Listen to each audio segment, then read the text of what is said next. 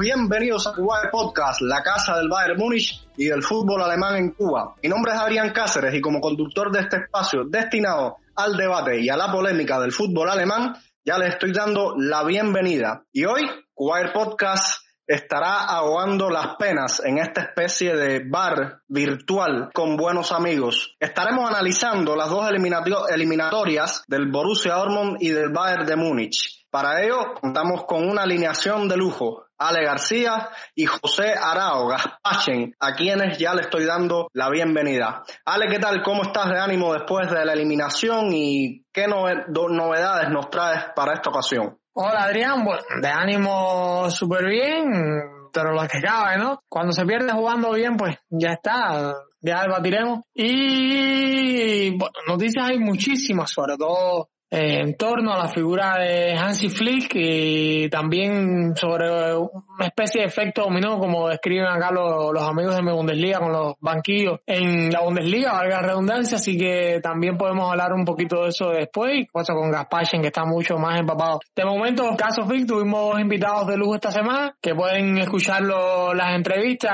ahí están y nada, todo parece indicar que el problema es real, que el problema es cierto y que hay que esperar a ver en qué termina. Bueno, sí, Ale, eh, tremenda novela la que se está viviendo en el club con el tema de Hans Dieter Frick. Antes de continuar, les recuerdo a los amigos que nos escuchan que Ale lo pueden encontrar en Twitter como arroba Ale García-98 y a mí por arroba Adrián-C 1992. Asimismo, a José lo pueden encontrar como arroba Gaspachen en su cuenta en Twitter. Para comenzar, nos metemos en lo que fue el cotejo de las abejas contra los Citizens en el partido de vuelta y por supuesto no podría comenzar de otra manera sino con nuestro especialista en el BFOB.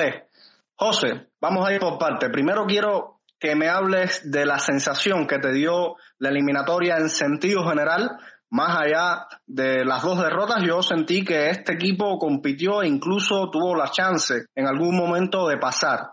Y además, ¿qué me puedes decir de la actuación del noruego, así como el papel de Terzic y si te gustó el planteamiento en uno y otro partido. Adri, te saludo a ti, a Ale y obviamente a toda la audiencia. La verdad es que las sensaciones, bueno, siempre las sensaciones son malas cuando uno cae eliminado, pero en cierto punto también son malas por cómo se dio la eliminatoria, ¿no? Eh, me parece que, que es muy conformista decir bueno, el Dortmund rindió, el Dortmund compitió, pero realmente me parece que el rival que tuvo enfrente tampoco es la gran cosa. Eh, sí, esperábamos ver un rival mucho mejor, sí esperábamos ver eh, un City realmente demoledor por eh, porque es un equipo de Pep Guardiola, porque es un equipo que va primero a muchísimos puntos en Premier League eh, y va encaminado justamente a salir campeón de un torneo que es muy complicado de ganar. Incluso a Jurgen Klopp le costó muchas temporadas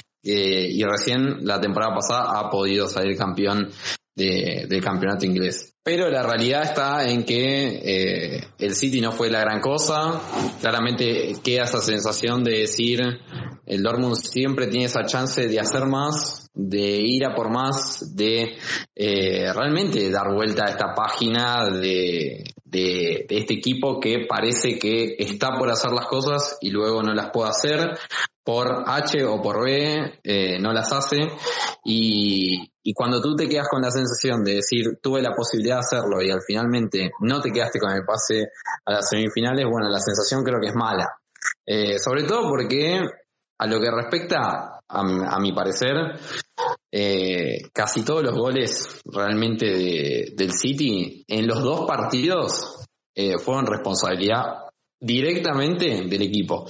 En ninguno de los goles fue algo que tú digas, realmente entraron tocando, una jugada que no puedes controlar, eh, un desequilibrio de un jugador individual, nada.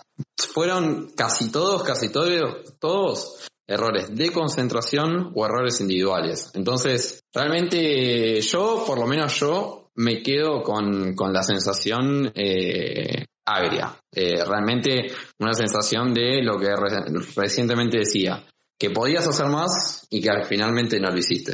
Eh, sí, realmente eh, esa es la sensación que, que, yo te comentaba, me das. Ahora quisiera, antes de pasar con Ale, que me, me hablaras de, de, no me gusta meterme mucho en analizar específicamente la actuación de un jugador, pero lamentablemente en, ese segundo partido, ah, eh, después del gol de Bellingham, daba la, daba la impresión de que el Dortmund tenía casi el control del partido más allá de que hubo un, un periodo de tiempo antes de ese, del gol del City que, que, el Dortmund se sintió desconcertado, pero hasta ese, si no hubiese sido por ese error, por esa mano casi que infantil de, de Kahn, las cosas hubiesen sido un poco, un poco distintas. Quiero que me hables de cuánto influyó eso, obviamente, o sea, es una pregunta casi tonta, pero quisiera saber tu, tu opinión.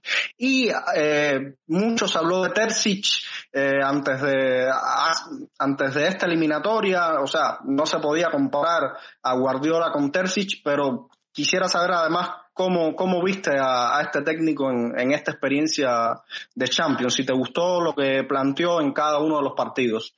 Yo creo que los planteos eh, no fueron malos, a diferencia de lo que opina la mayoría, por así decirlo, ¿no? Porque se le ha caído muy duro a Terzic. Y me parece que Terzic hizo un planteo realmente acorde a lo que tiene y acorde a lo que se le tiene que jugar a un equipo de Guardiola.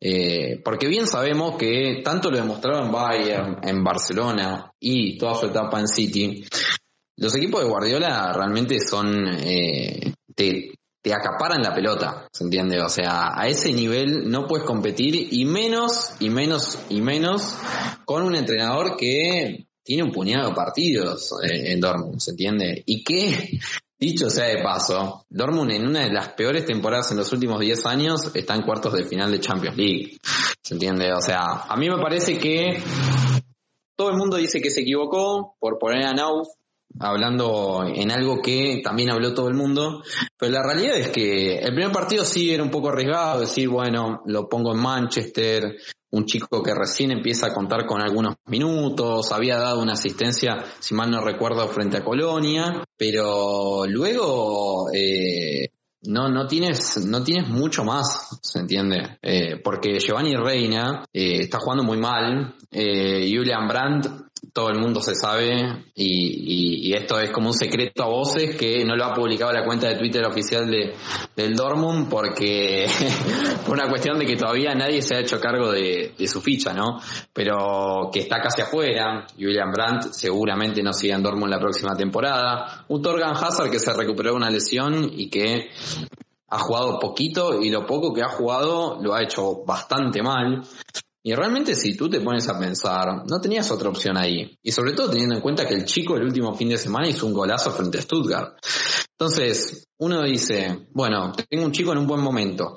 Es una buena oportunidad de que quizás se destape y demuestre un poco más. Realmente si, si lo hubiese visto, en, yo en su lugar, capaz le hubiese puesto también a Nauf, así, eh, por más de que sea un jovencito del club. Y por la otra parte, fíjense que ahí tú bien lo decías, Adri, el partido estaba controlado. Y el partido no solamente estaba controlado en Dortmund cuando el Dortmund iba ganando en Dortmund, sino que también estaba controlado en Inglaterra. Y errores individuales lo catapultaron. Fíjense, el segundo gol en Manchester, Munier le come en la espalda como un niño. Alguien que yo ya he dicho todo sobre Munier, no le vamos a volver a caer, pobre Munier. Y después el primer gol es un regalo de Henry Jan, como también es el penal que regala. ¿Se entiende? Estaba, el partido estaba controlado, totalmente, totalmente controlado. Y bueno, son cosas que las pagas por tener jugadores mediocres. Es la realidad. En estas instancias es donde los cracks, los malos, es donde les salta la hilacha a los buenos y a los malos. Y aquí lo tienes. Tú tienes dos jugadores que son mediocres, como Young y Munier, y la pagas muy caro. Es así, eh, el fútbol, en cierto punto muchos dicen que eh, es todo improbable en el fútbol, que todo puede pasar. Pero fíjense que generalmente los que salen campeones son los mejores. Nunca salen campeones los peores. A no ser, o si salen, pero una vez cada 100 años, como le pasó al Leeds United. Eh, no, al Leeds no, perdón, al Leicester en, en, Inglaterra. Así que fíjense cómo es. Fíjense cuántas, cuántas estrellas tiene el Bayern y cuántas estrellas tiene el resto. Entonces, a mí me parece que el planteamiento de eh, no se puede analizar sin los errores individuales que se tuvo. Eh, del noruego, ¿cómo te pareció la actuación de Haaland? Por ahí en las redes mucha gente, por lo menos aquí en Cuba, empezaron a, criticar la actuación que para mí quizás no fue de las mejores, de las más resplandecientes, pero eh, tampoco es que haya sido malo. Incluso las jugadas de varios, no, no recuerdo si fueron en todos los goles, pero en varios goles tuvo participación directa. El tema del noruego es que, y me parece que eh, no, no fue una casualidad o no fue un olvido que, que yo no hablé de él, sino que no estuvo, eh, no estuvo, no estuvo en la, eliminatoria, eh, solamente el run mano a mano, de resto no existió. Eh, y hay que decirlo sin pelos en la lengua, ¿no? O sea, y también también hay que decir que Haaland es uno de los mejores y que por suerte el Dortmund lo tiene, pero no existió.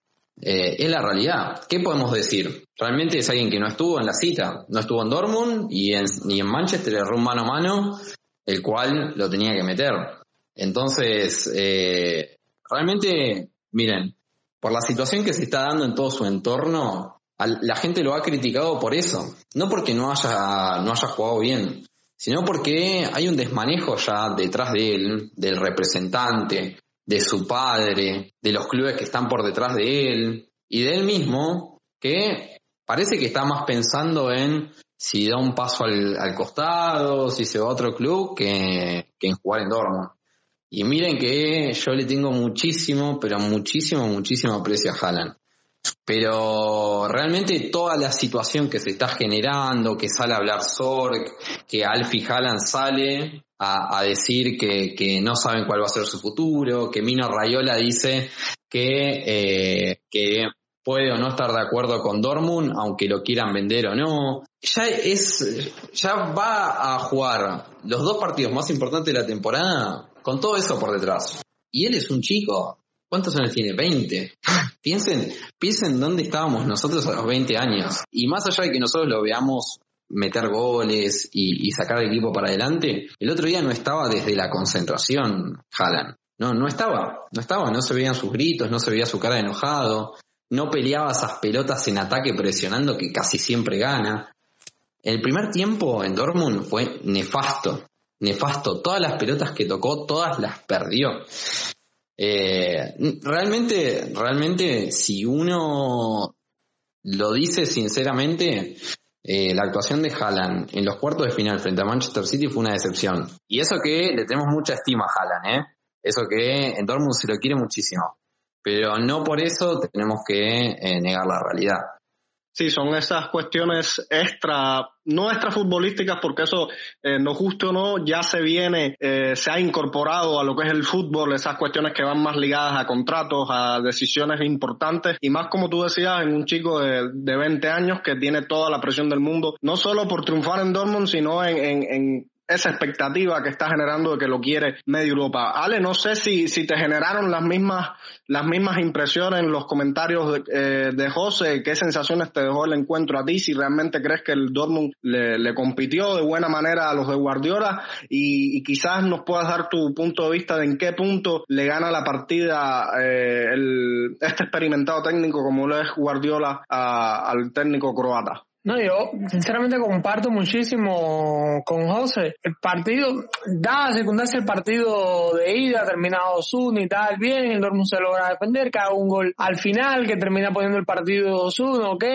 Regueré viene en la vuelta, San Juan del Sur de una Park, de momento un gol bastante tempranero de Jupp Bellingham y tienen el partido controlado, lo tienen bastante controlado, lo tienen bien como ellos quieren y de momento dos errores tonto, sobre todo el primero, ese penal de, de Enrique es una barbaridad, es, es algo que no, no es de un jugador que esté en cuartos de final de Champions League, pues se termina echando a perder cualquier planteamiento. Eso no, en la pizarra cuando, cuando Terzi prepara el partido, eso no, no, viene, eso es una variable que no cuenta. Y, pero el fútbol es así, ahí está, y, y nada, con respecto a Alan, creo mm, muy de acuerdo que creo que al final le está afectando todo, absolutamente todo lo que le está a su alrededor y mucho ojo porque Mino Rayola es una serpiente venenosa que ha destruido ya muchos de sus representados en, alguna medida. Desde Pogba que termina en el United cuando tenía casi un acuerdo por el Real Madrid, pero algún que otro rifirrafe con Florentino se especula que una cantidad de dinero que Rayola pedía para él como prima no se le quiso pagar y, al final termina terminando en United. Incluso se, se especula que, que la, la, el deseo del jugador era, era terminar en la Casa Blanca. Pasó igual con Delay a la salida del del Ajax, que se dice que el jugador quería terminar en Barcelona y, donde termina en Juventus, eh, tampoco es que haya sido un, ese monstruo del Ajax, porque todo, todos los Rayola normalmente no representa a jugadores chicos, representa a pequeños monstruos y esos pequeños monstruos terminan un gran por ciento teniendo problemas, digamos, de bajo rendimiento por factores externos. Y en gran medida es por todo lo que habla. Además eh, Mino Rayoli toda la presión que pone que si eh, me van a dar 200 millones por fulano para que vaya a tal equipo que si no sé quién que si se va a ir no importa. Eh, no hay pudor no importa que el director de o, el director deportivo el presidente incluso salga diciendo no esto no, no va a pasar nos vamos a quedar con el jugador. Él, no tiene pudor con eso así que creo que a Haaland le termina pasando factura eso en la, eliminatoria y, y, nada, vamos, pero que tampoco es que que hay que crucificarlo, ni mucho menos. Sencillamente una mala eliminatoria, ya está. ¿Cuánto, cuánto le ha dado a Dortmund? ¿Cuántos puntos le ha dado al Dortmund en la Bundesliga? ¿Cuántos partidos dio en la Champions? Así que, venga, nada, quizás el año que viene los meta, los, los adelante más a golpe de talento el sol. Sí, eh, bueno, Ale hizo un resumen bastante general igual, así que yo quería eh, obviamente cerrar esta, esta llave, esta eliminatoria, José, por supuesto, con, con tus palabras, y es que acordándome, más allá de eso, por ejemplo, el gol anulado en la ida inexplicablemente, creo que fue el mismo Bellingham el que le quita legalmente la pelota a Ederson, más allá de ese error, de los horrores de, de, Emre, Emre, de y de Munier, y de esta falta de entusiasmo, por de alguna manera decirlo, de, de Haaland. No sé si, si piensas que, que, este resultado, que esta eliminación en cuartos contra el City, es un resultado que está acorde o que refleja lo que fue la planificación de la directiva del Dortmund en este año, incluso teniendo en cuenta que tuvieron que despedir al, al técnico. No, la, la planificación de, de Borussia Dortmund fue de mala apatética, podríamos decir. Todo el mundo sabía que Lucien Fabré había cumplido un ciclo como entrenador. Decidieron apostar por él porque, desde mi punto de vista, no tenían un candidato mejor. Y luego, a fin de cuentas, eso lo terminas pagando. Yo creo que en estos duelos, donde tú te mides realmente con rivales importantes, y donde toda la hilacha de todo lo que se viene haciendo de todo el trabajo que tú tenías que hacer se ve, sale a la luz ya no puedes ocultar más nada. Quizás una derrota con Epsecon, quizás una derrota con cualquiera de los equipos que, que perdió el Dortmund de, en esta temporada. No, pero estas derrotas sacan a la luz un montón de cuestiones que muchas veces uno no tiene en cuenta porque quizás cataloga a los otros partidos como menores y así es como se lo toma el Dortmund, ¿no? Es decir, por Bundesliga ya lo hemos visto, perdió más de 10 partidos, ¿entiendes? Eh, van 28 partidos y el Dortmund perdió 10, ¿se entiende?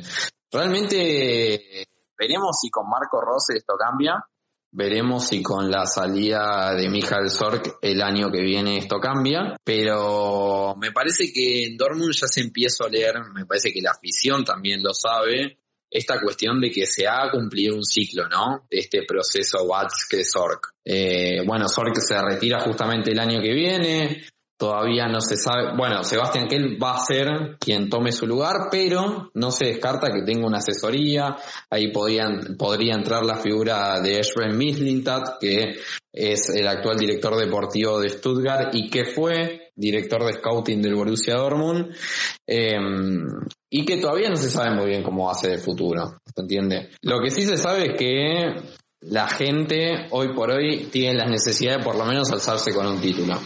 Veremos si logran la Pokal, la Copa Alemana, que todavía están eh, en semifinales, que sería el torneo con más chances a ganar, pero hay un olor. Y Terzic, y me parece que gran parte del plantel está pagando los platos rotos de justamente esta mala planificación. Porque lo que tú ves en el campo de juego es, en primer lugar, los jugadores y en segundo lugar, el entrenador que dispone de esos jugadores. Pero la realidad es que al Dortmund le falta un central, al Dortmund le falta un lateral derecho, el Dortmund tiene dudas con su lateral izquierdo porque Guerreiro cada dos por tres se lesiona. El Dortmund, fíjense que empezó con una saga central, con una, perdón, con un mediocampo distinto al que está jugando hoy, con esta especie de, triángulo entre Bellingham, Dahoud y, y Henry no habían empezado a jugar así, se entiende, jugaba Bitzel, a veces jugaba Bellingham, a veces jugaba Reyan, a veces jugaba Delany. Entonces el Dortmund va así, va a ver qué, acá en, en, Argentina diríamos, va a ver qué onda, a ver qué se le dispone el próximo paso y va así, a corto plazo. Y nosotros sabemos muy bien cómo eh, pasan las cosas a corto plazo. Y me parece que el ejemplo del Dortmund está, está a la vista, está a la vista de todos. Y ya estaremos hablando del Bayern, de que justamente las planificaciones al principio de temporada después terminan sacándole el hacha en esta y justamente refiriéndome a lo del Bayern, fíjense cuál es el banco de suplente del Bayern, ¿no? Pero ya creo que de eso ya vamos a hablar. Sí, exactamente. Excelente, excelente tu, tu previsión, José. Ya íbamos, vamos a meternos en, es el turno del Bayern y es que eh, escuchándote a ti prácticamente si cambias el nombre del Dortmund y colocas el del Bayern ahí con alguna que otra diferencia podemos casi que hablar de lo mismo. Y es que ahora vamos a hacer esta especie de necropsia, este método necropsia que empleamos con el, con el Dortmund. Lo que esta vez voy a darle la palabra a mi, colega Ale para que me diga, bueno, sus impresiones. Primero, me diga cómo vio el partido de vuelta, eh, si le pareció bien planteado este, este encuentro por Hansi. Y bueno, y de seguro sin preguntarle más me va a decir los puntos altos y bajos. Yo todavía tengo esas dos jugadas puntuales de Sané en la cabeza, así que Ale, cuéntanos cómo, cómo viste el, la vuelta y hazme un balance general de la eliminatoria. Pues bien, Adrián, a ver, el partido de vuelta es difícil verlo, ¿no? Sin, sin recordar lo que pasa a la ida.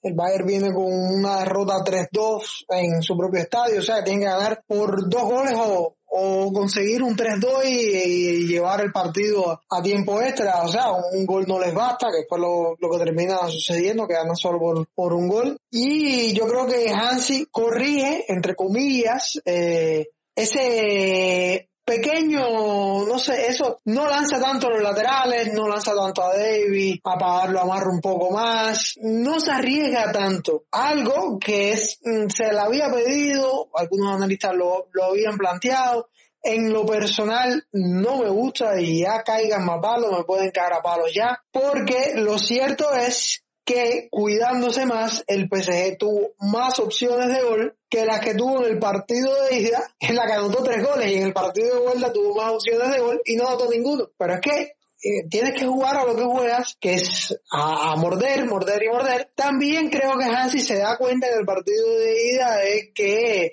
eh, ya, lo dije no en el otro en el otro podcast que él está acostumbrado a, un golpe contra golpe teniendo la, la, pegada de Stevenson y en este golpe contra golpe está dando con un ramo de flores no con el mayor respeto de Chupo que cumplió muy bien chévere por ti pero es, la diferencia entre eh, entre Chupo y Lewandowski no eh, esa diferencia pegada y creo que por eso él decide cuidarse un poco más atrás y ve, viendo ver qué sucede tan bien. Por supuesto, nunca eres tan bueno como cuando ganas, tan malo como cuando pierdes. Eh, aquí fue todo lo contrario. Eh, el PSG, mm, la vuelta no dio tantas libertades como dio el partido de ida.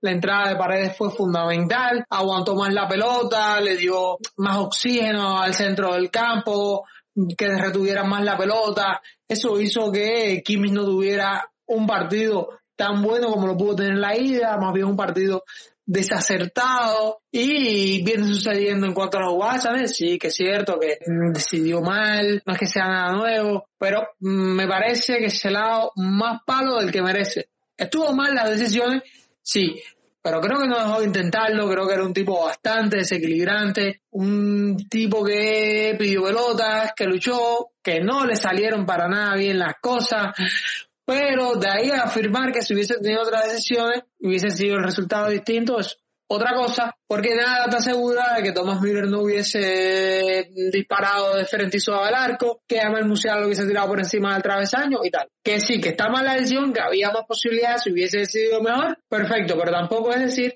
perdimos por culpa de Sané, porque no es así. No lo digo en tu caso, sino porque he visto muchísimos comentarios donde es el único culpable de la situación. Y no, para nada, en absoluto creo que eh, si bien no quedó un team por debajo de lo que se esperaba, tampoco es que haya sido el, gran culpable. En definitiva, se, se termina pagando la falta de efectividad del partido de ida y creo que en eso coinciden todos los jugadores. No hay un jugador, o sea, no he visto una entrevista post partido de que no digan que ellos no perdieron la eliminatoria en el Parque de los Príncipes, sino que la perdieron cuando no ganaron el partido en esa arena a pesar de meterle un baño al equipo de Pochettino. Es la realidad es así y si me preguntas puntos altos en la vuelta, imposible mencionar, o sea, no mencionar a Lucas Hernández, guerrero con problemas en las costillas, enfrentándose mano a mano, corriendo de espalda, o sea, corriendo de, hacia su arco, enfrentarse mano a mano de María, Mbappé y Neymar, eso es un suicidio, eso es que te, pongan un paredón y te disparen. Y lo cierto es que eh, creo que fueron 10 de 14 duelos o 10 de 12 duelos ganados, una efectividad tremenda, muchas pelotas que termina llegándole en el último segundo, y le termina poniendo el pie y sacando. Creo que lo de Lucas fue bestial, creo que el otro mm, es Manuel Neuer. Fue el Manuel Neuer que estamos acostumbrados, no se comió una pelota, sino que el Manuel que estamos acostumbrados dejó su portería en cero cuando más necesitaba su equipo que la portería estuviera en cero. Y creo que otro punto alto hay que decirlo, fue Jerón Boateng ahí con palos, con lo que le diga, haciendo lentísimo todo lo que le queramos decir a Jerón Boateng, pero en estos partidos es una verdadera torre y creo que lució muy bien, porque además el contexto lo desfavorecía totalmente, totalmente. Jerón Boateng cuando peor luces contra jugadores de este tipo, tipo Neymar, tipo Mbappé, habilidoso, rápido, nada, y creo que Jerón Boateng termina cumpliendo. Y los puntos bajos, Creo que el mediocampo quedó a ver muchísimo a Villalabio y equipo me quedaron a ver. Alfonso Davis me quedó a ver muchísimo. Fonsi, lo quiero un montón, pero es cierto. Mm, por ahí puede decirse que Sané y Chupo, a pesar de los goles de Chupomotín, que se lo aplaudimos, eh, el nivel de, de Chupomotín, sobre todo en el partido de vuelta, fue bastante bajo, aunque cumplió él llegó ahí para eso, no le podemos pedir más. Él llegó ahí para suplir a Lewandowski y la mejor manera que tiene de suplirlo con goles y lo hizo. Marcó dos goles eliminatorios a los tres del Bayern. Así que a pesar de que es un punto bajo en el equipo, creo que no hay nada, absolutamente nada que objetarle a, a, a Chupomotín y yo al menos lo aplaudo y yo soy de los que con las dos manos pido su renovación. Coincido, coincido con, con todos los argumentos que, que, nos diste. Obviamente a Chopomotín no se le puede pedir más viendo las distancias entre uno y otro jugador al que tenía que suplir off. Tremendo esa, esa tarea. Y obviamente no achaco, no achaco la derrota al Leroy Sané. Ya tú comentabas varios factores, pero ahora entre los tres, y digo los tres porque Felipe para suerte nuestra se, ha podido incorporar con nosotros. Le doy el, saludo y la, bienvenida. Felipe Videla, lo pueden encontrar en, en Twitter como arroba Update. Se los recomiendo si quieren mantenerse actualizados minuto a minuto sobre todo el entorno del Bayern. Y bueno, si hay alguien que habló bastante en los debates que hicimos sobre las, los posibles escenarios en el partido Huerta, fuiste tú, precisamente Felipe. Así que bueno, cuéntanos si estás conforme con que con la manera en que Hansi planeó el partido, si te gustó cómo, cómo jugó el Bayern y, cómo sentiste esta eliminación casi temprana del Bayern frente al equipo parisino. Hola Adrián, José y Ale, afortunadamente me pude conectar, como siempre un placer estar con ustedes acá. A ver, no, yo estoy decepcionado con el planteamiento del partido y con cómo se dio el partido. Primero porque no esperaba que Neuer fuera la figura o que Lucas Hernández fuera la figura, porque cuando tú tienes un defensa o un arquero siendo los héroes del partido, porque algo salió mal. eh, nosotros teníamos que salir a ganar y nosotros salimos fue a, a, no perder, me parece, por lo menos en el primer tiempo. Ya en el segundo agarramos un poco más el ritmo, agarramos un poco más el balón, tuvimos algunas oportunidades, aunque nada comparado con lo que hicimos en casa. Sí me parece que si este Neuer de el partido de París hubiera jugado eh, o hubiera tenido, no hubiera cometido los errores o el error que cometió en casa, eh, la eliminatoria la pasábamos también. Entonces, para mí fue un partidazo de Neuer, añadiendo a todo lo que, lo que dijo Ale, me parece que, que Alfonso Davis también lo hizo bastante por debajo de su nivel o de lo que nos tiene acostumbrados. Se resbaló más de lo que se entró el balón y nunca entró en el partido. Pavar también un poco de, desconocido en el tema de la solidez que usualmente nos da en, en defensa. No sé, me parece que yo esperaba algo un poco más agresivo de parte del Bayern. Esperaba algo un poco más heroico en ese sentido. Eh, el Paris Saint Germain, de, no haber sido por el poste o por Neuer, se hubiera puesto adelante y yo dudo mucho si el equipo hubiera podido reponerse después de estar 1-0 abajo. Eh, probablemente esa era la bofetada que necesitaba el equipo como para despertarse, porque cuántas veces no hemos visto en esta temporada que nos han pegado bofetadas en el primer tiempo y que el equipo termina remontándolo, y no solo remontando, sino jugando mejor y clasificando o, ganando con solidez el partido. Puede que eso era lo que le haya faltado. Eh, el, el, Paris Saint Germain se durmió después eh, y con el 0-1 se intentó la épica. Coincido que no se le puede echar la culpa a Sané de la eliminatoria, ni mucho menos. Yo creo que la, la responsabilidad de la eliminatoria es el partido que hicimos en casa y el no haber podido anotar en casa más eh, que nuestro rival. Ahí yo creo que se perdió la eliminatoria. Eh, yo creo que Sané tuvo una mala eliminatoria en general, pero hubo muchos jugadores también que quedaron a deber. A mí me parece que Coman, por ejemplo, tampoco es que haya hecho un, un, un, trabajo mejor que el de Sané. Chopomotín con sus limitaciones sí creo que fue uno de los mejores en la eliminatoria y, eso deja mucho que decir también, ¿no? De, la, de toda la crítica que le habíamos hecho a, a yo me incluyo, yo soy el primero que lo había criticado y que realmente a mí me parece que dadas las limitaciones del jugador, lo hizo bastante bien. Entonces, eh, sí, como te digo, en líneas generales sí me parece que mm, el partido no me gustó, me parece que lo hicieron muy por debajo de lo que estaba esperando, pero bueno, son cosas, son, partidos que a veces se dan así, que bueno, espero que el equipo aprenda estas situaciones y que el próximo año lo podamos hacer mejor. Sí acacho un poco la responsabilidad del director deportivo por la pobre planificación que hizo en la temporada y esos fichajes de último momento que al final poco y nada han resuelto. Imagínate lo, lo bueno que hubiera sido tener un Douglas Costa en forma para el partido de, de vuelta o inclusive para el partido de ida o tener, no sé, más alternativas en el banco de suplentes, eh, jugadores que por ahí nos hubieran servido un poco más, eh, un buen recambio para Goretzka que no lo hemos tenido durante la temporada, un buen lateral derecho en tema ofensivo que tampoco lo tenemos porque Sar no sirve y porque Pavard eh, de que es un buen defensor como tal, tiene sus limitaciones también. Es una mezcla de todo, pero esta eliminatoria como tal se perdió en casa y el partido de vuelta a mí me pareció que fue muy por debajo de lo que esperaba. Yo yo realmente esperaba algo más más como como cuando le remontamos al Porto, cuando le remontamos inclusive hasta la Juventus, que empezamos mal, que empezamos flojo ese partido,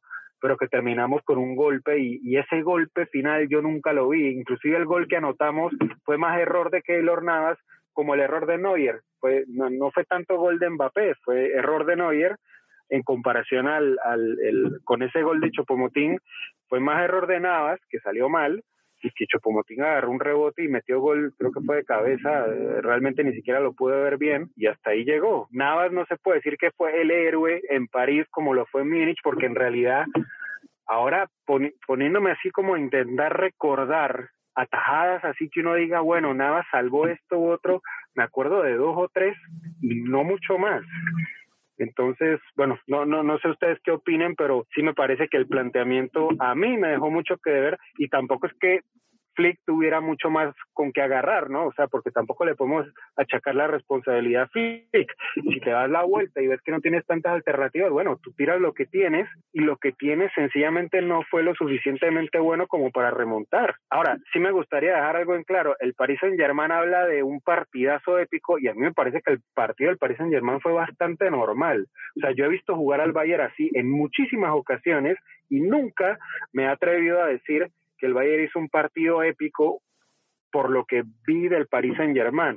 Obviamente ellos tendrán sus limitaciones y obviamente en la historia de ellos no tendrán mucho, mucha remontada ni muchos partidos así épicos, pero sí me parece que eh, exageraron un poco al decir que fue el mejor partido del Paris Saint Germain que se le ha visto en muchos años, a menos de que en efecto ese sea el límite del Paris Saint Germain. Eh, como te digo, no, no, no sigo mucho el, el juego de ellos, pero me parece que, no sé, exageraron un poquito en ese tema, sí me parece que Neymar lo hizo bastante bien, quitando la última parte después de, mal, mal vencedor que él es, es mal perdedor y es mal ganador. Eh, Neymar, desafortunadamente, así, así lo veo yo, pero, pero sí me parece que mm, en términos de calidad de fútbol, el partido de Múnich fue muchísimo mejor que este para los dos lados, inclusive, porque en calidad de arquero también el Paris Saint Germain se lució muchísimo más en, Alemania que en París. Sí, coincido con muchos de, los elementos que, que, Felipe comenta. La verdad que, que, la decepción es uno de los sentimientos o de las, de las sensaciones que da esta eliminatoria del Bayern. Ahora voy a ir con José porque hay otras cuestiones que me gustaría también tener la visión de, de un hincha de, de, otro equipo. En este caso, la tuya, José, como fanático del fútbol, también conoces perfectamente el, el Bayern de Múnich. Y es que no sé si, si puedes hablar, si es que Pochettino Claro que es muy fácil decirlo después de, conocer el vencedor, pero Pochettino le gana la partida a Flick. Y recordando cómo empezaste a analizar la derrota del Borussia Dortmund, hay muchos elementos que, coinciden y que Felipe ahora hablaba sobre el término, o sea, las, cuestiones de planificación deportiva, eh, de planificación de, la plantilla, de los fichajes, aparte obviamente de los jugadores que, que faltaban como Lewandowski, Goreska, Zule, tú si viste tanta distancia, porque a mí la, la, decepción viene porque no creo que sea tanta la distancia futbolística entre uno y otro equipo, además del cabreo que me deja, porque me trae los recuerdos de cómo lo mismo que nos pasó al ganar el triplete en el 2013 con un equipo que pintaba para, para hacer historia y justamente en este año empiezan a aparecer estos problemas de, de vestuario que, que, yo le comentaba a Fran detrás del micro que no me, no me iba a sorprender si no pasábamos porque cuando las cosas no están bien dentro de la casa es muy difícil fuera eh, ganar. No sé si coincides conmigo en algún punto y si puedes dar alguna que otra impresión sobre esta eliminatoria del Bayern contra el PSG. Es cierto que la planificación de Brazo no fue la mejor.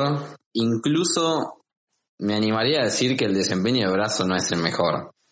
Eh, los fichajes que él quiso por ahora no dan pie con bola.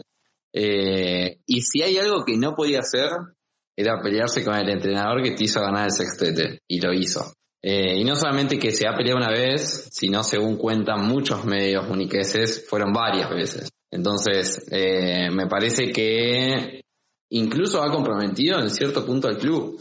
Porque hasta Herbert Heiner tuvo que salir a decir que él desea trabajar con los dos juntos en el club.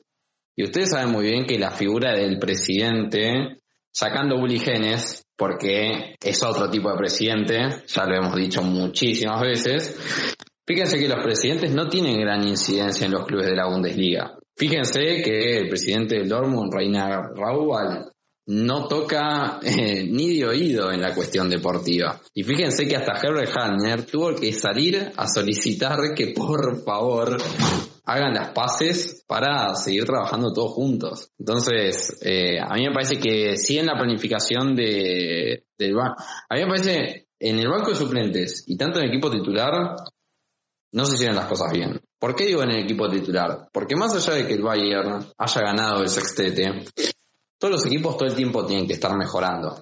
Todo el tiempo, todo el tiempo. Y no solamente por seguir siendo el mejor y porque has ganado el sextete, sino porque un club con la estructura y con la grandeza de historia que tiene el Bayern te exige ser mejor todos los años. más allá de si ganas un sextete, si ganas el campeonato alemán nomás, si ganas la Champions League nomás, siempre te exige estar por lo menos dentro de los cuatro mejores clubes del, mundo. Porque el Bayern está dentro de, esos cuatro mejores clubes del mundo. Entonces, a mí me parece que el Bayern no mejoró su plantilla porque el Leroy Sané yo ya lo catalogo de esta manera, obviamente que eh, acepto otro tipo de opiniones, pero Eloisan es un fracaso, eh, ha llegado el momento de decirlo, eh, se ha pagado mucho por él, es un jugador que ya debería ser una realidad, es un jugador que no deberíamos esperar, es un jugador que se tendría que poner la camiseta y jugar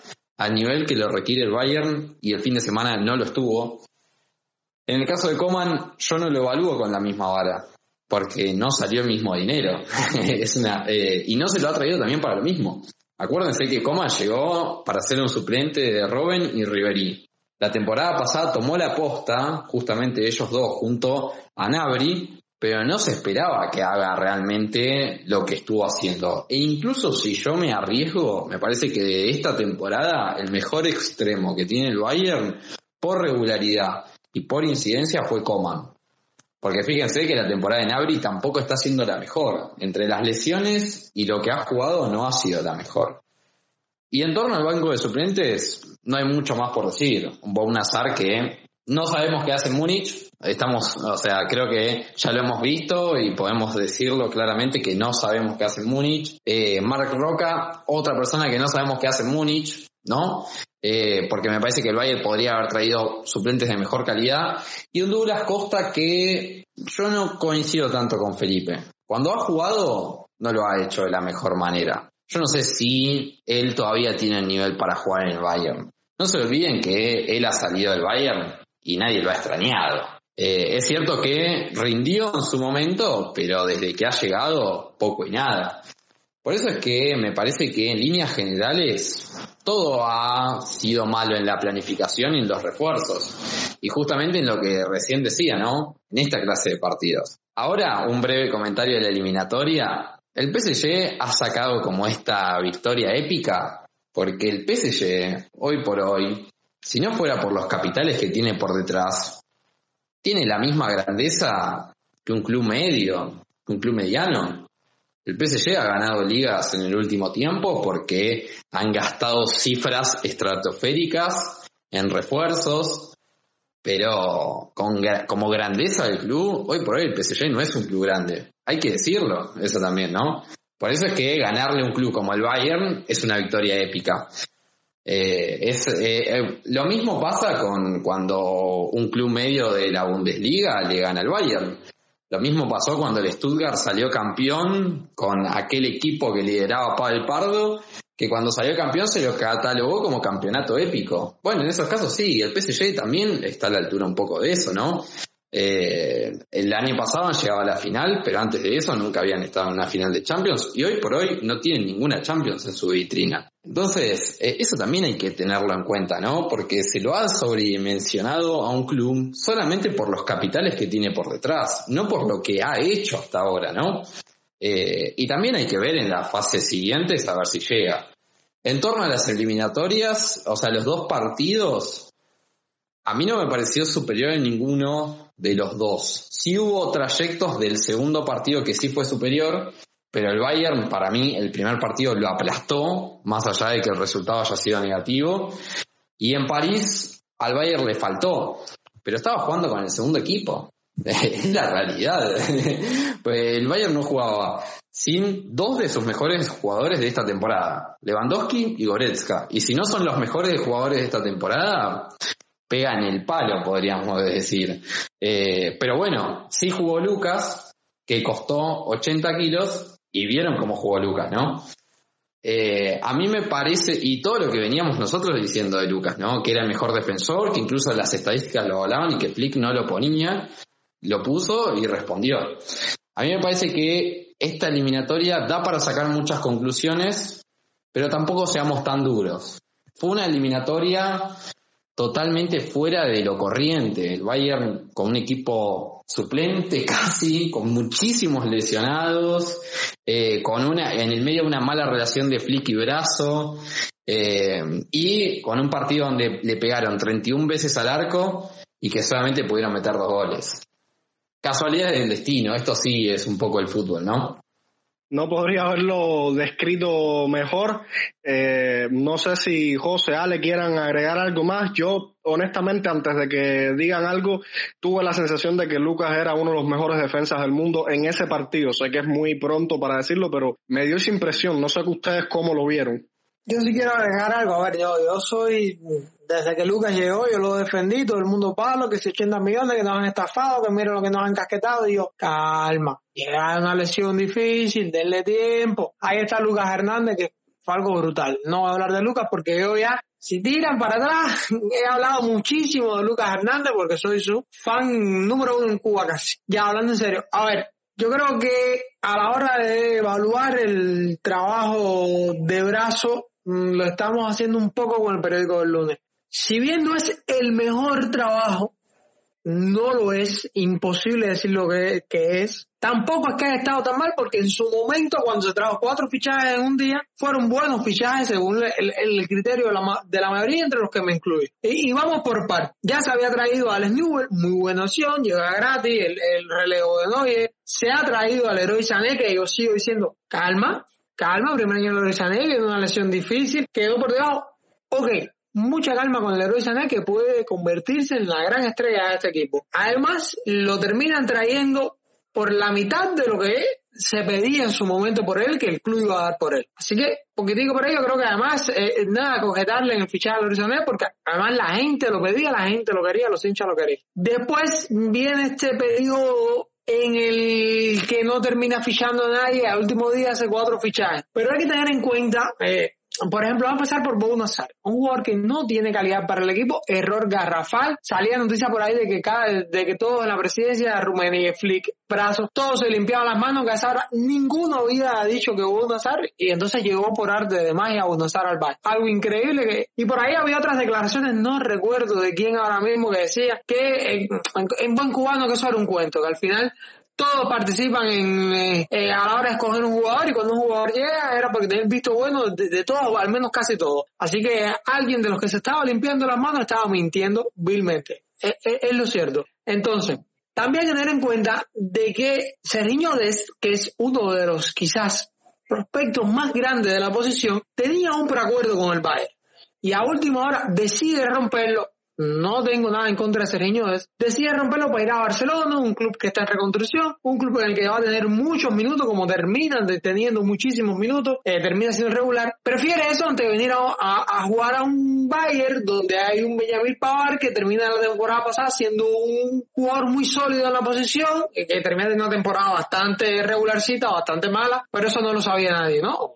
La, imagen que tenía en su momento era de lo buena, de lo buena que había sido la temporada de Benjamin Pavar sea, eh, creo que ahí también le restringe un poco el mercado, le restringe un poco el tiempo de maniobra al director deportivo. Y además Roca, que es un jugador que es muy de mi gusto, yo tengo que reconocerlo. Es un jugador que un año antes pedían 40 millones por él. Es un jugador que estuvo en su momento hace par de temporada ha llamado a ser el, el gran mediocampo español, el, el, nuevo mediocampo español, porque tiene muchísimas condiciones. ¿Qué pasa? Un club que desciende, termina descendiendo, nada que ver con su rendimiento, o sea, no tiene nada que ver con, con algo individual de él, baja un poco el nivel, no termina siendo lo que se espera, llega a Múnich, no domina alemán, es una posición en la que tiene que mandar, llega sin pretemporada, le es muy incómodo al, al entrenador acoplarlo al equipo, no hay prácticamente entrenamiento porque es partido, partido, partido, los entrenamientos son de, eh, digamos, ejercicios físicos y tal, el trabajo táctico se se ve bastante limitado en este sentido. O sea que yo soy de los que dice que Marroca todavía, o que Marroca pues, es una opción interesante eh, de cara a, a próxima temporada para para el relevo. Es mi percepción, acepto, como dice eh, José, acepto cualquier otra opinión, sin ningún problema. Termina llegando Chupomotín, que era el más criticado de todos. Ah, pero ¿cómo te va a traer Chupomotín? Es un jugador muy malo, un tipo muy malo. Bueno, el tipo muy malo venía de jugar una final, o sea, venía de estar en una final de Champions, venía de casi marcar un gol en una final de Champions, venía de ser héroe en el partido de ida ante Atalanta, en cuartos de finales de Champions. Es un jugador que te hace piña, que te, digamos, crea buen ambiente en el banco, no le molesta para nada estar en el banco y no le molesta para nada ser suplente de Robert Lewandowski. Sabe todo el mundo que lo que va a jugar son los minutos de la basura, los minutos que Robert Lewandowski no quiera jugar o que el técnico decida no darle a Robert Lewandowski. Termina sucediendo que Polaco se lesiona y hay que tirar de, de Chupomotín. Pero es un jugador que conoce la liga, es un jugador que no tiene grandes demandas salariales, es un jugador con experiencia, jugador probado a su nivel. Y lo cierto es que ningún delantero top o ningún delantero, digamos, medio va a aceptar estar en esas condiciones en el banco. Solo cobrando, no. Solo esas personas, hay jugadores que lo aceptan como Chupamutín y otros lo aceptan como un azar por un tema meramente económico porque saben que no van a rendir y dicen, pues me voy para Múnich, me cobro mis millones, aseguro mi vida y me vivo de hotel en hotel bebiendo cerveza. Perfecto.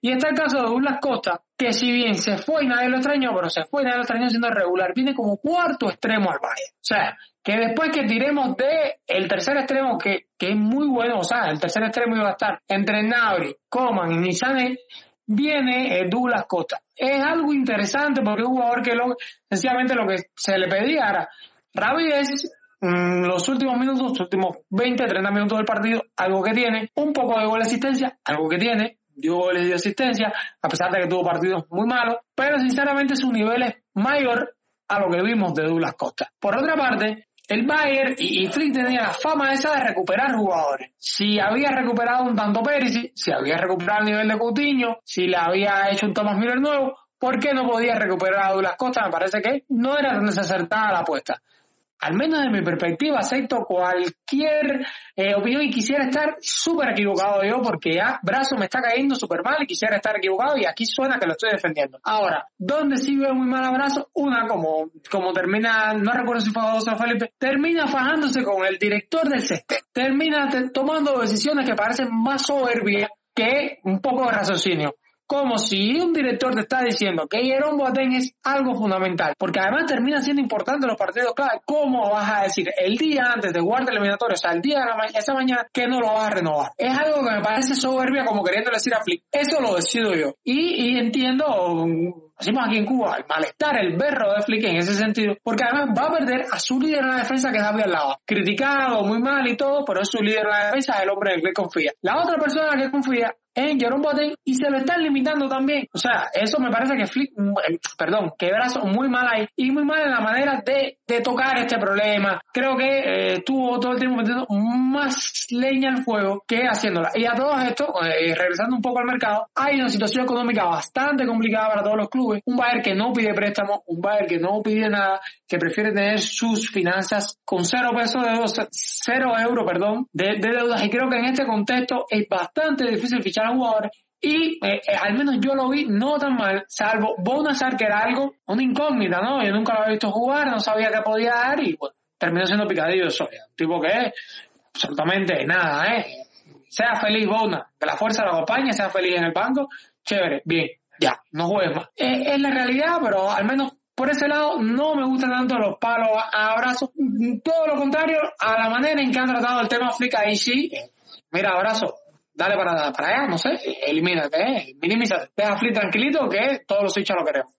Ale, con esa, con esa tendencia a polemizar, aunque él dijo que él no iba a ser polémico, es que realmente mi punto de vista es que el, cuando tú comparas el año pasado con, con este año, incluso hay que recordarles por ahí, no sé si estarán de acuerdo conmigo, otro culpable o alguien a quien achacarle algo es a, a Joaquín López por exprimir a los jugadores del Bayern. No sé si se les había olvidado y quizás alguno de ustedes quiera ripostarme eh, esta cuestión, pero es que incluso el entorno es muy distinto al año pasado. Yo no sé si el año que ganamos el triplete del 2013 hubo una, una clase de problemas de vestuarios como este, pero no, no lo recuerdo. Y da la casualidad que este año empiezan a suceder esta, esta clase de, problemas y concho, caemos eliminados contra, contra el PSG. Por ahí les dejo esa cuestión y siendo un poco más romántico, ya le, le doy la, la palabra a Felipe me queda una pregunta en mi mente que no sé si yo lo veo así o es que me gusta este lado romántico del fútbol. Me gustaría también que José me hablara y me dijera su, su opinión en algún momento con el permiso de, de Frank. ¿Qué consecuencias puede tener para el fútbol que equipos como el PSG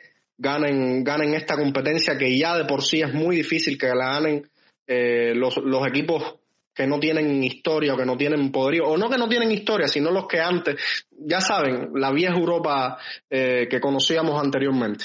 Sí, yo nada más quería agregar de lo que dijo Ale, me parece que mm, yo creo que yo creo que Brazo tiene una buena idea de qué es lo que debe de fichar eh, para el equipo. O sea, él tiene conceptualmente una idea clara de lo que el equipo necesita, porque las posiciones que fichó en ese último día de mercado están correctas. O sea, son las posiciones que se necesitaban, un delantero suplente, un extremo, un lateral derecho y un mediocampista. Eh, la calidad de los jugadores es lo que me lleva a pensar que fueron lo que se llaman panic buys eh, compras de emergencia en el último momento por toda la situación del COVID, por toda la situación del mercado y de que se iba a cerrar en ese momento y que por eso no tuvo más alternativas. Eh, a mí me parece que Marc Roca es un buen fichaje, es un fichaje a futuro con mucho talento. No creo que esté ya para el Bayern, pero creo que lo que ha jugado ha demostrado que tiene visión y que tiene un futuro alentador. En el caso de Sar, sí era una moneda al aire, como, como dijeron, eh, no se sabía realmente si se iba, si le iban a pegar o no, y evidentemente no la pegó. Yo creo que el problema ahí es más que todo, se sabía que era una moneda al aire, porque le das un contrato de cuatro años a un jugador que tiene 29 años? Eh, eh, ahí la política del Bayern es un poco incongruente porque dicen que a los de 30 años les ofrecen de año en año, pero vienes a un azar que le queda nada más un año para cumplir 30 y le ofreces cuatro años. Es, no tiene sentido. Eh, y ahora es un problema porque ¿quién lo va a querer fichar? Primero, ¿quién le paga su salario? Y segundo, quien lo fiche va a tener que pagar porque son cuatro años de contrato que el Bayern le ofreció, que, el Bayern le firmó más que ofreció. en el caso de Chopomoting, yo digo que al final yo era uno de los que estaba en contra por el tema de la calidad de Chupomotín, pero me ha callado, lo ha hecho bastante bien y ha, demostrado tener la personalidad para, primero, cumplir la función de ser un suplente y nada más, y segundo, de cuando le toca jugar, bueno, ha respondido, con todas sus limitaciones ha, respondido. Que por ahí hoy leí un, un, un, reporte que estaban diciendo que hay ofertas de otros clubes y que Chopumotín ya parece que no quiere ser tanto suplente, sino que quiere jugar. Eso sería irónico, ¿no? Dentro de todo. Puede ser irónico como puede ser una ventaja, puede ser una pequeña patada para el Bayern para, para que busquen a alguien un poco mejor, poco más de, de mejor calidad eh, para el equipo y para que pueda suplir a Lewandowski no solamente cuando él esté lesionado, sino en partidos. Yo creo que ya Lewandowski tiene que llegar a un punto en, igual que Neuer, en, eh, hombre, sí, son los titulares, pero hay partidos en donde no, no debes jugar para cuidarte, porque físicamente él podrá sentirse como si tuviera 20 años, pero el cuerpo te lo cobra. Y mira ¿Quién iba a decir que de todos los partidos de la temporada Lewandowski viene y se lesiona con Andorra? un partido que ni siquiera debería de haber jugado contra Andorra. Esa es una señal, esa es una señal que te va a decir que la próxima temporada, hombre, hay partidos en los que si Lewandowski no es necesario que juegue como, no sé, y sin faltarle respeto a ningún equipo de la Bundesliga, pero por poner un ejemplo, jugar contra el Schalke hoy en esta temporada, yo creo que el Bayern le puede ganar al Schalke de esta temporada sin Lewandowski, o, o jugar, no sé, contra el Arminia Bielefeld sin Lewandowski también le pueden ganar. Entonces son partidos en en, donde por ahí el jugador se molesta un poco porque quiere jugar todo y quiere romper todos los récords, pero hombre, yo prefiero que se pierda un par de partidos y que dure toda la temporada y podamos ganar la Champions o competir en semifinales y en la final, a que estemos en el mes de abril y que ya y que ya no podamos ni competir en Copa porque nos eliminó un equipo de cuarta y tampoco podamos competir en la Champions porque nos eliminaron precisamente porque el hombre más importante y el segundo más importante, que estoy de acuerdo con José, son los dos más importantes de esa temporada, eh, eh, estuvieron lesionados. Entonces, ¿qué diferencia hubiera hecho, por ejemplo, tener en el banco de suplentes a un tipo como Neuhaus y a un tipo como Kramerich, por poner un ejemplo de los jugadores que han vinculado. Ahora, yo también entiendo que por la situación económica es imposible, o sea, fichar a un man como Kramerich y a un tipo como, como Neuhaus, se te van 80 palos ahí de salida y, no es que el Bayern facture y facture y facture y pueda hacer eh, como estos equipos jeques que abren el grifo y entran millones sí me parece que las, el plan B de Salihamidzic no estuvo a la altura de lo que se esperaba en tema de calidad pero sigo diciendo que la visión de Salihamidzic de lo que necesita este equipo está bien, es correcta y él tiene buenos prospectos. O sea, más allá de que Hudson lo haya rechazado siete veces y el Chelsea lo haya tomado al pelo 20, eh, sigue siendo un muy buen prospecto. A mí me parece que si Hudson hubiera llegado, por ejemplo, de cuarto extremo, otro gallo cantaría. Serginho Dest era el, el jugador que Salihamidzic quería y que no se haya podido dar por X o Y motivo, bueno, son cosas que pasan. El problema no fue ese, el problema fue que no fichaste a Dest y vienes y traes a Azar. O sea, vas de un extremo que es muy bueno al otro que no es tan bueno. También situaciones como la de Nubel, le prometes a Nubel que van a ponerlo a jugar sin consultarlo con tu director técnico y ahora mira la situación que tiene que tienen la eh, un lío que nadie pensó que iba a ser un lío eh, se le formó un problema con Nubel que se hubiera podido evitar. Son todos pequeños temas que se pudieran haber eh, eh, evitado. pero bueno, yo, yo sí creo que para la próxima temporada vamos a tener por lo menos un fichaje más de renombre. Sí creo que el Bayern va a poder sacar algo de caja con los jugadores que están ahí. También, por ejemplo, Cuisance, ese es otro que no hemos hablado, pero Imagínate, por ejemplo, que el Bayern hubiera podido contar con Cuisance para este partido o con Fein para este partido. Por ahí no son jugadores de tanta categoría, pero hombre, son son son mejores son mejores jugadores que, que, los que teníamos en la banca que eran puro suplente o, o canteranos. Entonces sí me parece que hay cosas que se pudieron haber hecho mejor, pero sí es cierto, no hay tampoco que exagerar las cosas y que decir que todo ha sido un fracaso. Yo creo que tienen que concentrarse ahorita en la liga y poder manejar bien en el tema de, los fichajes para la próxima temporada y con eso, bueno, y resolver el gran problema del director técnico y apaciguar un poco el tema, que, que tampoco deberían exagerar tanto. Yo estaba escuchando el podcast, que muy bueno, por cierto, vuelvo a felicitar a Frank y a, y a, Ale y a, Adrián, todos los que hayan sido eh, involucrados para invitar a, al periodista este de Gol y al de TZ el corresponsal del diario AS, me encantaron los dos programas y me parece que ellos dos tienen razón, o sea, eh, ellos son adultos, Flick, Salihamidzic, siéntense y resuelvan los problemas. En el Bayern siempre ha habido problemas, siempre ha habido una oposición contra la otra, pero el club sigue siendo exitoso y ahí está de pie. Y es como dice también Beckenbauer, hombre, si a Flick le preguntan, ¿te quedas o no? ¿Cuál es el problema de decir me quedo o no me quedo ya? Y si no te quedas, bueno, entonces el club empieza a planear a, futuro. Si mira, el Mönchengladbach anunció eh, que su técnico se iba, a, eh, creo que fue la semana pasada o ahorita, eh, anunciaron que el, técnico del Frankfurt se va al Mönchengladbach. Esos clubes tampoco se van a acabar. Han tenido malos resultados, especialmente en Gladbach. El Gladbach ha tenido malos resultados, pero yo creo que la estructura del club le da para pensar de que se puede, hombre, el club no se va a acabar si Flick se va, pero es demasiado desgastante este tema de que todos los días le estén preguntando a Flick, todos los días él diga next question en vez de decir, hombre, sí, me voy a quedar. Y ya los periodistas dejan de, dejan de preguntar porque ya lo, ya lo respondió categóricamente, me voy a quedar o no, no me, no me quiero quedar y voy a hablar con los directivos para irme. Perfecto, entonces se busca un reemplazo y ya. Pero todo esto de evitar responder las preguntas que se le hacen, lo único que causa es más incertidumbre para el club, para los jugadores y para nosotros los fanáticos. Entonces, a mí sí me gustaría que lo aclararan de una vez por todas. Bueno, antes de darle el, derecho de riposta a, José, que espero que esté ahí listo para dar sus argumentos y ya casi finalizar, solo dos cositas, eh, Felipe, al, ojo con el Armenia, que sin Lewandowski igual nos iba a costar trabajo, y lo segundo, lo de los dos programones que, que tú hablabas, la felicitación para, para Ale y para, para eh, pues obviamente es la consecuencia de tener un excelente director deportivo que como lo tiene Cuba Podcast. Solamente eso, ya le doy el micro a, a José.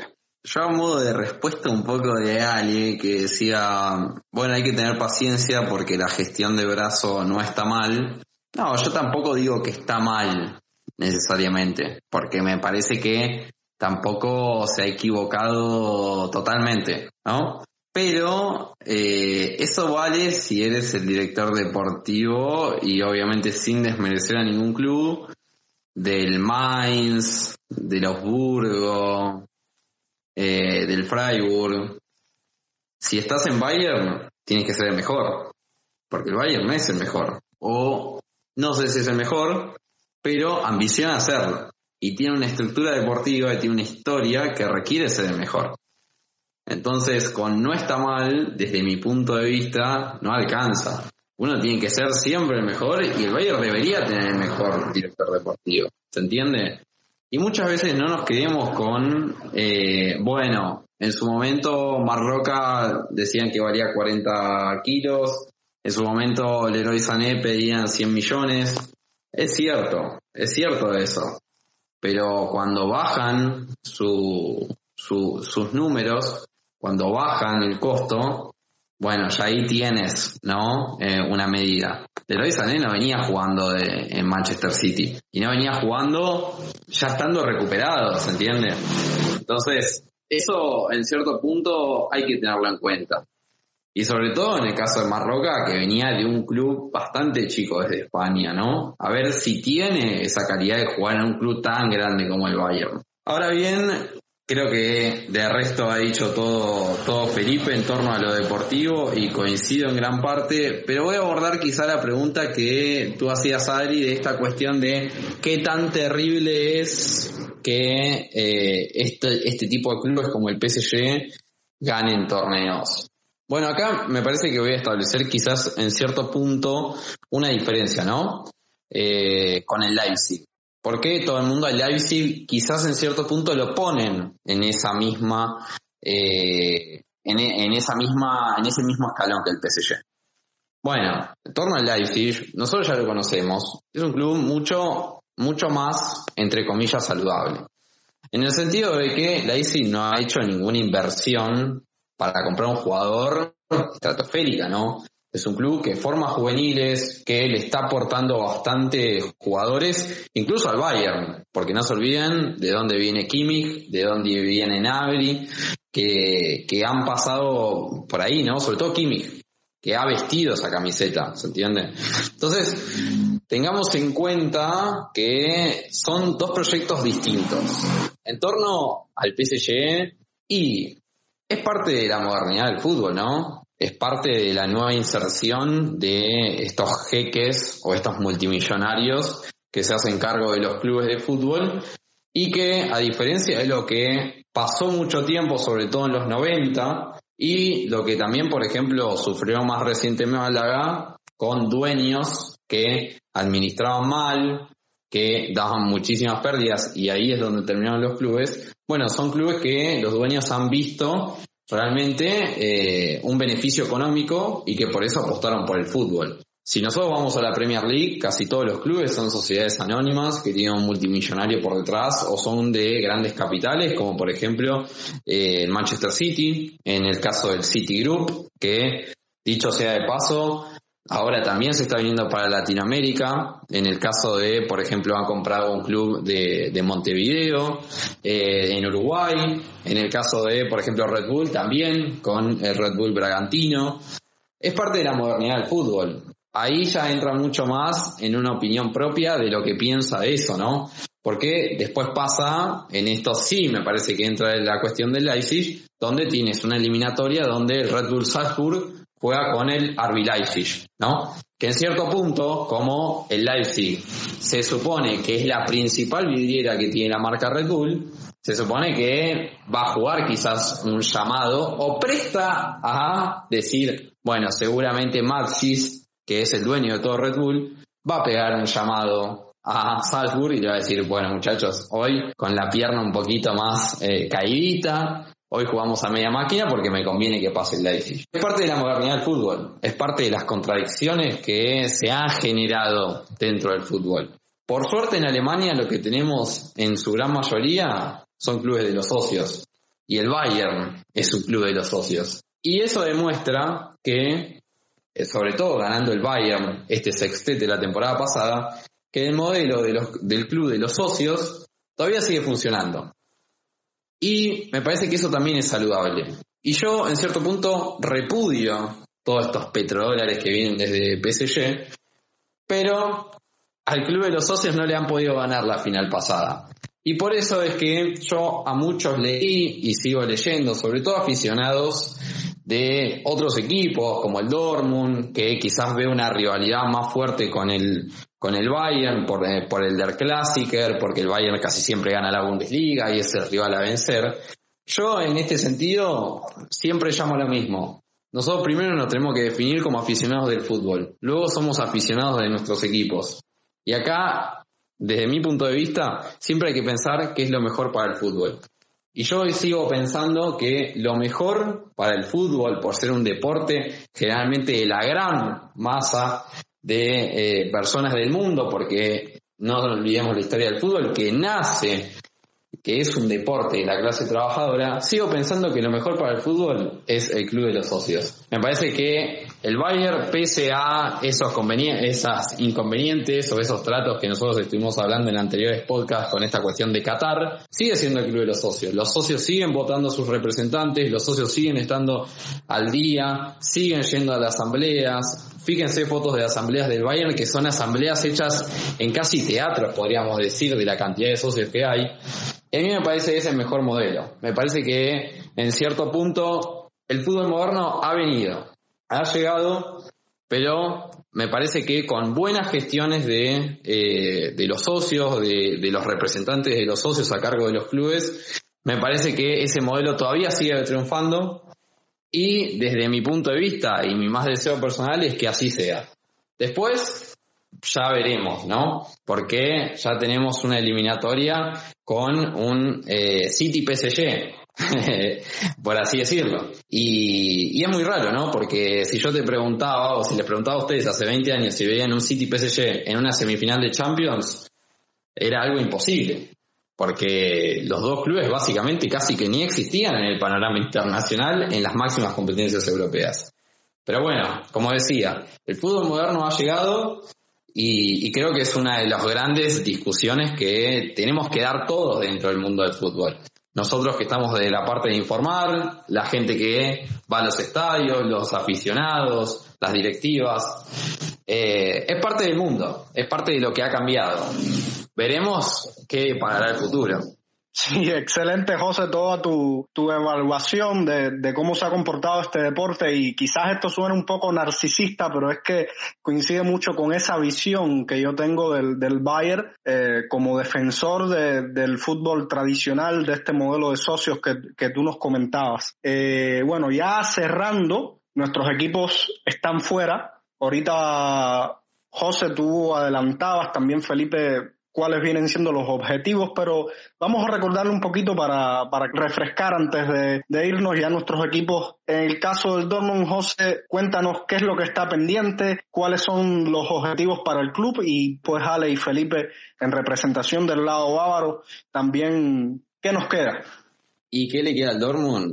Eh, ser campeón de, Copa Alemana. No le queda otra cosa. Eh, me parece que todo, todo el objetivo está ahí porque la derrota en Frankfurt ha caído bastante pesada. Veremos si este Bayern nos da esa mano el fin de semana y le puede ganar al Wolfsburg para nosotros acercarnos un poco más. Eh, pero la realidad es que la ecuación de ir a Champions League está difícil. Está difícil. Que es el gran objetivo de la temporada porque sin Champions desde mi punto de vista no hay Haaland y no hay Sancho y las grandes figuras en cierto punto que puede traer todavía el Dortmund no podrían ser una opción, pero la Copa Alemana es un título que muchas veces es ninguneado, pero que es muy, muy, muy, muy importante en Alemania para los aficionados. Entonces, yo creo que ese es el gran objetivo. Es el gran objetivo y sobre todo recogiendo lo que eh, recién estábamos discutiendo, ¿no? Esta cuestión de fútbol moderno, fútbol tradicional. Posiblemente la final sea con Arby Leipzig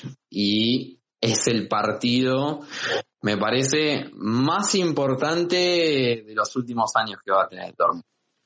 No por eh, una cuestión de la Copa Alemana, sino por lo que recién discutíamos, por una cuestión de orgullo por una cuestión de eh, la afición. Recuerden que eh, decir Arby Leipzig en Dortmund es lo mismo que decir una mala palabra. Eh, y la gente lo pone no al nivel del Schalke, sino peor que el Schalke. Porque el Schalke es un rival, el Schalke es el gran enemigo, pero es un rival y lo reconocen como un rival.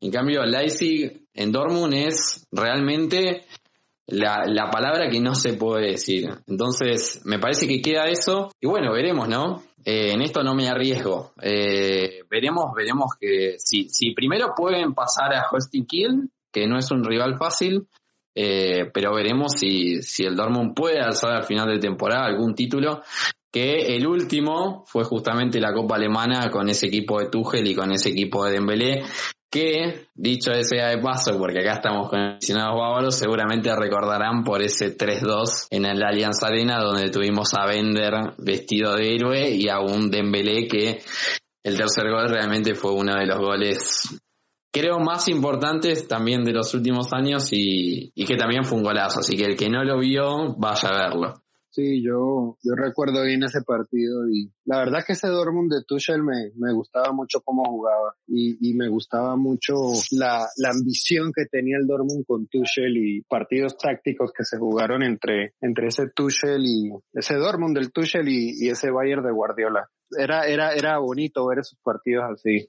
Y bueno, con respecto a lo que dijiste de que el Hostenkiel es un rival complicado, pues sí, te, dínoslo a nosotros, ¿no?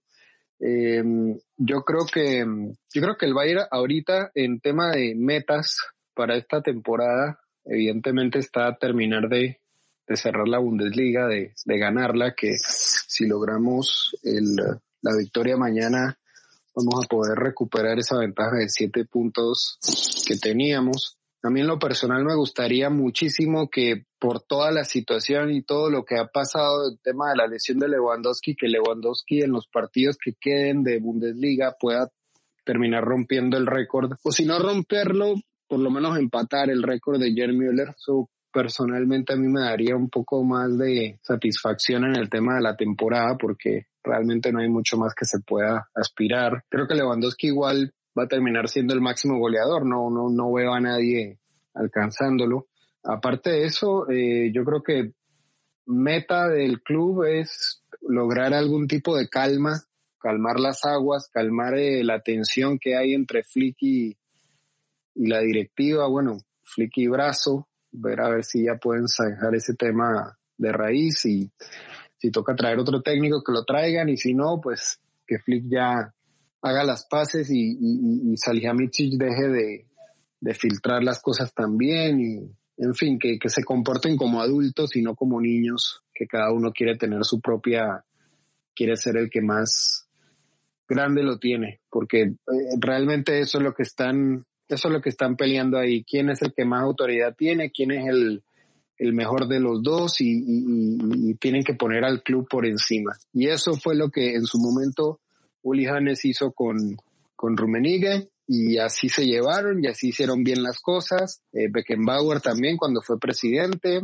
y, los técnicos que han pasado por acá entienden la estructura del Bayern y a mí me parece que es una estructura que funciona y, y que no se tiene que cortar. Entonces, básicamente yo diría esos tres objetivos son los que yo tengo en mente para el Bayern.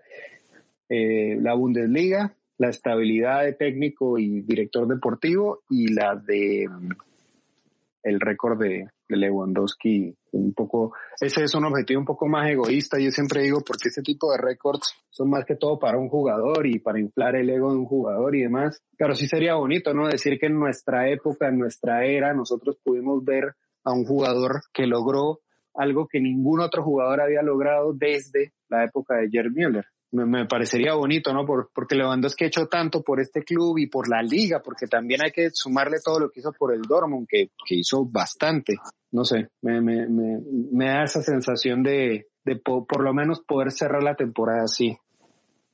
Y qué, qué injusticia la de France Football con el año pasado no haberle dado el, el balón de oro y mira tú. Bueno, ahora sí, para finalizar esta agradable noche, tarde-noche debate con, con, estos excelentes amigos que nunca me voy a cansar de, elogiar, voy a, leerles un tweet y quiero que me digan si, si están de acuerdo del periodista Mois Llorens de ESPN y quiero que me digan si, si están de acuerdo. Si el FC Bayern no gana las Champions, el campeón no será el mejor equipo de Europa.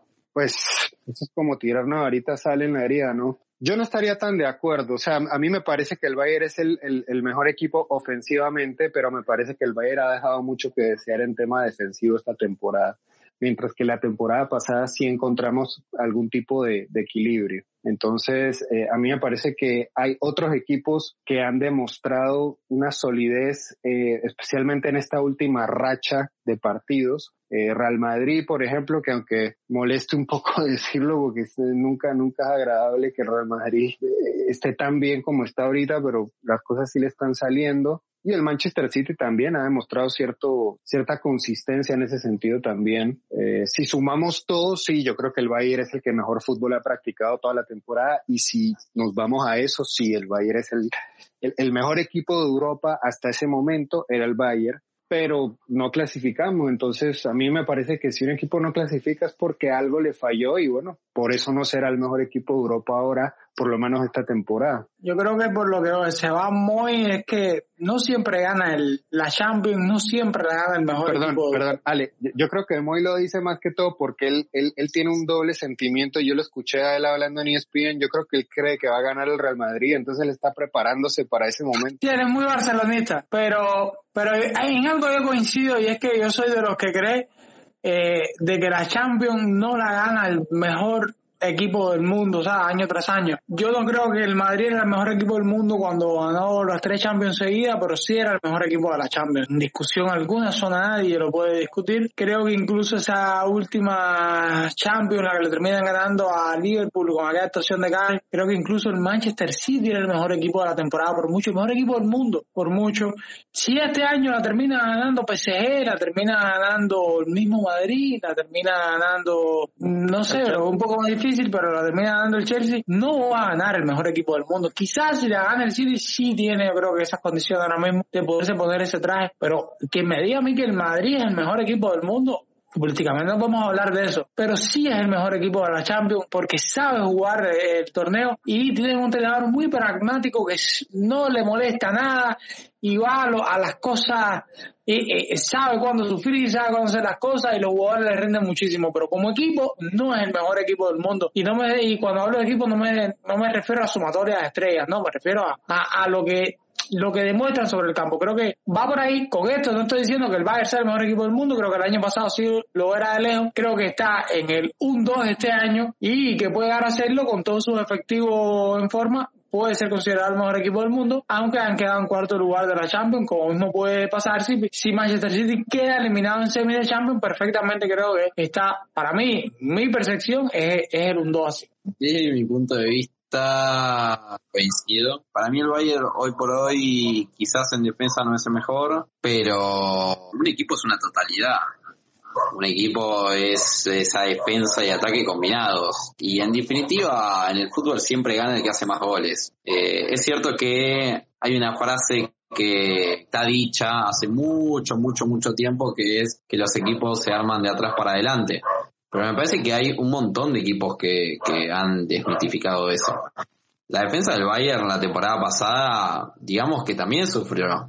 Eh, no sé, no sé si recuerdan eh, esa eliminatoria con, con el Lyon, donde si el Lyon tenía un delantero mucho más certero que el que tenía en ese momento, que ahora no recuerdo el nombre, pero que recuerdo que su nombre era bastante complicado. ¿Cómo? Creo que es Tocó Ekambi. Tocó de Cambi, ahí está, ahí está. Eh, si no estaba Tocó de Cambi, eh, quizás con un delantero más certero, no sé si hubiéramos visto a un Bayern en, la final de la Champions, pero adelante es un equipo que, que te liquida. Con lo mejor que tiene, te liquida.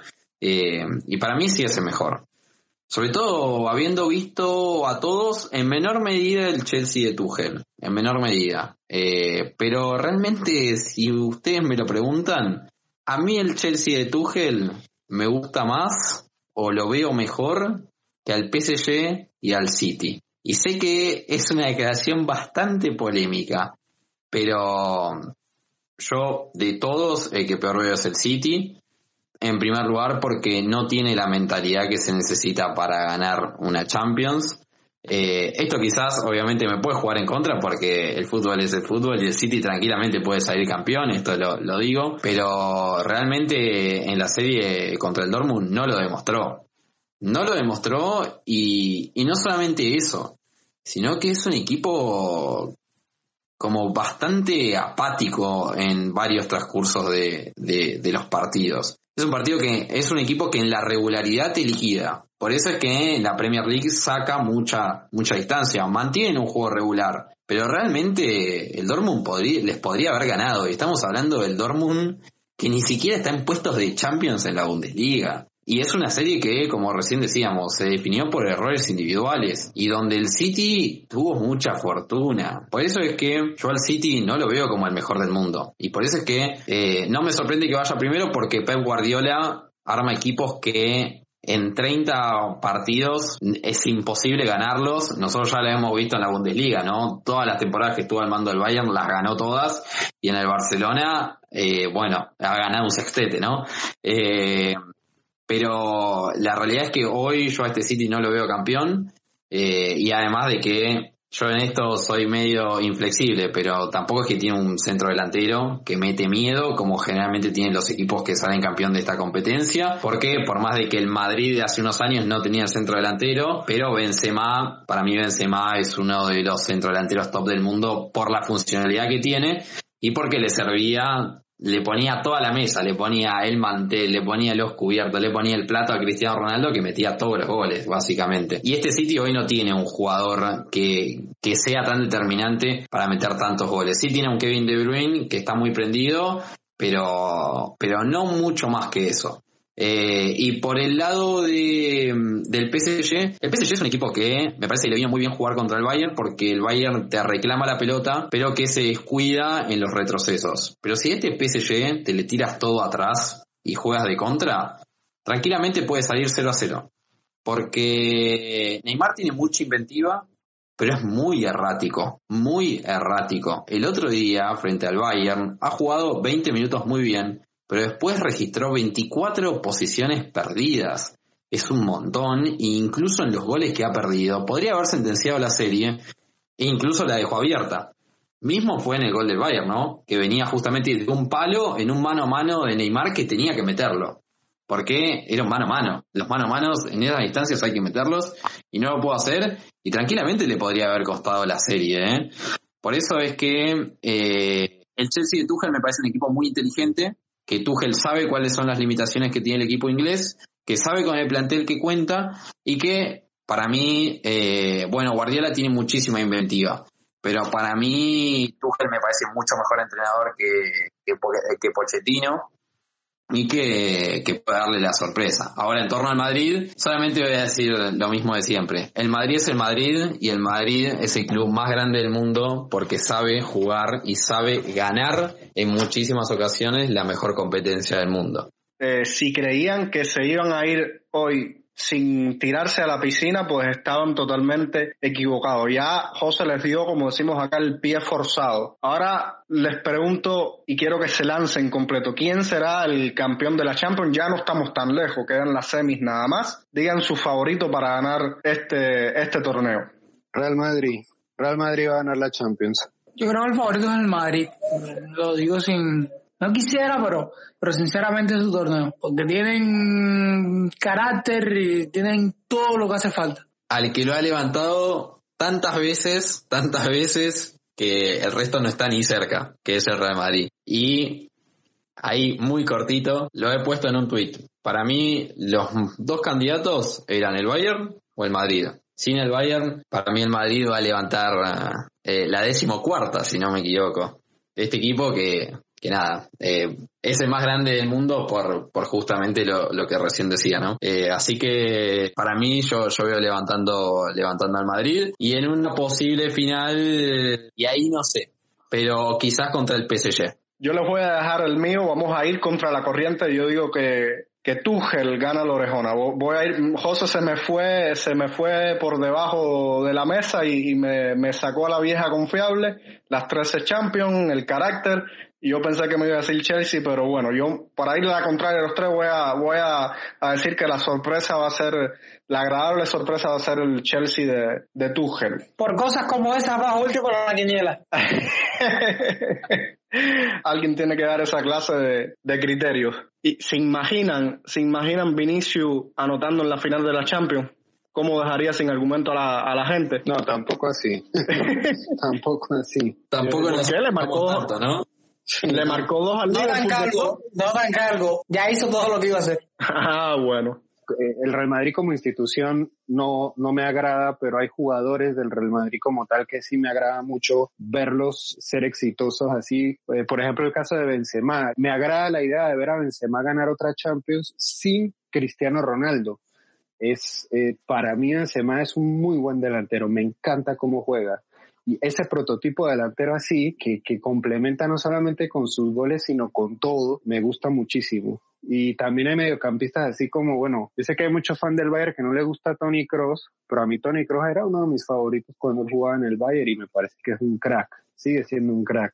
Eh, Luka Modric también me gusta y me agrada también eh, Mendy, que también recibió muchísimo palo y míralo ahora, jugando bastante bien y, y sentó a, a, Marcelo, que no era cosa fácil. Felipe, eh, te lo voy a decir y espero que, que José no se ofenda, porque al contrario, eh, eh, con ese acento precioso de comentarista deportivo exitoso, ¿dónde tenés el, el tatuaje del escudo Real Madrid? Lo debes tener oculto por ahí.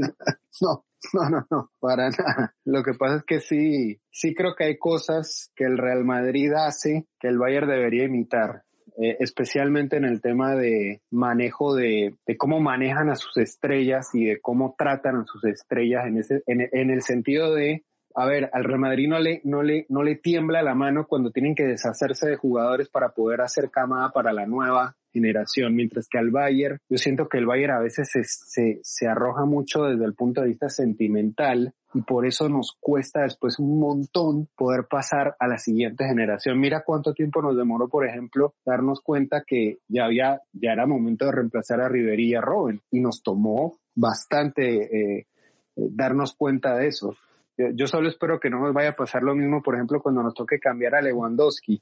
Bueno, habiendo escuchado estas últimas palabras de mis colegas, le, no me queda más que agradecer por, por esta agradable tarde-noche, donde siempre es un gusto poder compartir con José, con Felipe, con mi colega habitual Ale García. Eh, desearles un buen fin de semana, ojalá podamos disfrutar de, de la Bundesliga.